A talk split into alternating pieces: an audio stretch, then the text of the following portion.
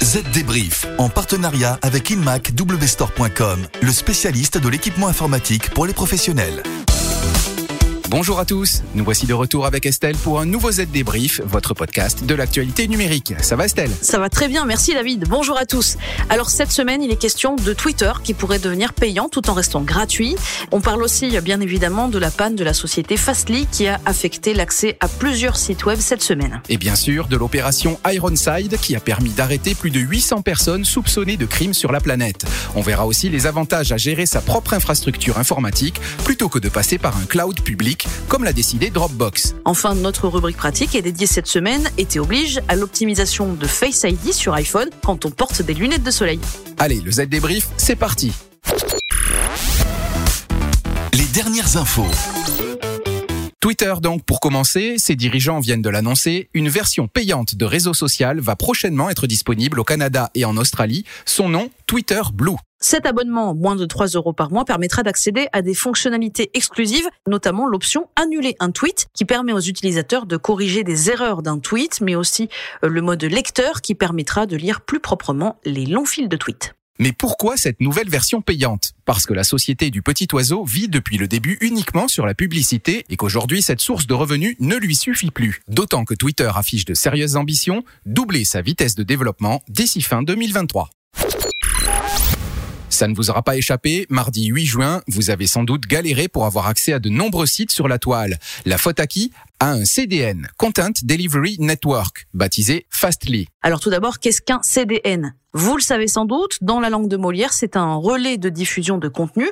Ce sont donc des serveurs qui accueillent le même site sur des endroits différents de la planète pour que son accès soit facilité. Eh bien, Fastly a le 12 mai dernier déployé un nouveau logiciel sur son service. Et ce logiciel avait une faille qui n'a été découverte que lors d'une utilisation tardive par un site, le 8 juin dernier. Résultat, badaboum, la panne a affecté jusqu'à 85% du réseau de Fastly et comme vous avez sans doute pu le constater, cela concerne beaucoup de sites. Il aura fallu plusieurs heures à Fastly pour déployer un correctif. À cette occasion, la société a promis de revoir ses processus pour comprendre comment ce bug a pu passer les contrôles habituellement mis en place lors de déploiement de nouveaux logiciels. Fastly n'est qu'un acteur secondaire sur le marché des CDN, marché largement dominé par le trio de tête Akamai, Cloudflare et Amazon CloudFront.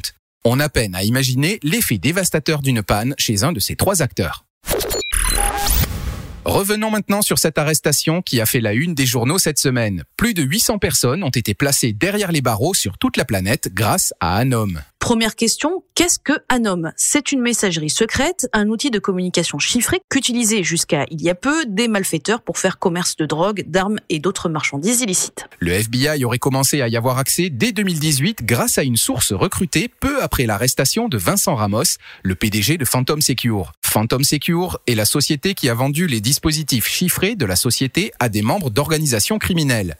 Le FBI a ainsi obtenu les clés de chiffrement pour chaque échange. Après avoir infiltré le réseau Anom, le FBI a traduit et catalogué plus de 20 millions de messages provenant d'un total de 11 800 appareils situés dans plus de 90 pays, principalement l'Australie, l'Allemagne, les Pays-Bas, l'Espagne et la Serbie. Rien qu'en Australie, l'opération a permis l'arrestation de 224 personnes, le démantèlement de 6 laboratoires clandestins, la mise en échec de 21 menaces de mort, la mise en échec aussi de la vente de 3,7 tonnes de drogue et de 104 armes à feu. Et ce n'est pas terminé, promettent les autorités internationales de police. Une affaire à suivre donc.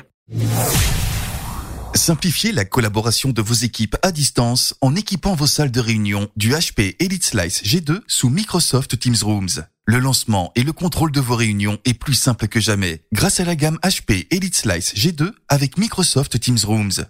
Conçu pour la collaboration simple, polyvalent et vous offrant un haut niveau de sécurité, il s'intégrera parfaitement à votre environnement de travail. Retrouvez l'HP Elite Slice G2 avec Microsoft Teams Rooms sur inmacwstore.com, le spécialiste de l'équipement IT. Le chiffre marché. Le cloud public, un miracle économique? Pas pour tout le monde. Prenons le cas de Dropbox. En 2016, la société utilisait Amazon Web Services pour stocker ses données. À l'époque, elle avait besoin de construire trois centres de données américaines et une dorsale réseau pour se connecter à d'autres parties du monde. Le choix a donc été fait de tout confier à AWS. Par la suite, son taux de croissance étant en baisse, décision a été prise de déplacer les charges de travail du cloud public vers des infrastructures internes et de colocation moins chères. Résultat, Dropbox affirme avoir amélioré ses marges brutes de 33% à 67% entre 2015 et 2017. En moyenne, selon des experts, le rapatriement permettrait de réduire d'un tiers à la moitié le coût d'exécution de charges de travail équivalentes dans le cloud public. Ça peut toujours être utile. Allez, plus léger pour finir, comment les utilisateurs de Face ID vont-ils faire cet été pour être identifiés par leur iPhone avec des lunettes de soleil? David, bien sûr, vous avez la réponse. Ou tout du moins, l'explication. Il faut savoir qu'à chaque utilisation, l'iPhone essaie de déterminer si vous voulez réellement déverrouiller le téléphone ou si vous ne faites que jeter un coup d'œil dans sa direction. Il tente donc de déterminer si votre attention est réellement sur le téléphone, déverrouillant l'iPhone uniquement lorsque vos yeux sont ouverts et regardent l'écran. Le problème, c'est donc qu'avec des lunettes de soleil, Face ID ne peut pas voir les yeux. Allez, je vous donne la solution. Apple a comme d'habitude pensé à tout. Si vous ne voulez pas que l'iPhone vérifie votre attention, rendez-vous dans Réglages, Face ID et Code. Entrez votre code d'accès, puis appuyez sur l'interrupteur pour désactiver l'option Exiger l'attention pour Face ID. Il vous faudra ensuite cliquer sur OK dans une fenêtre contextuelle qui explique les implications de la désactivation de cette fonction. Ces paramètres se désactivent aussi avec VoiceOver.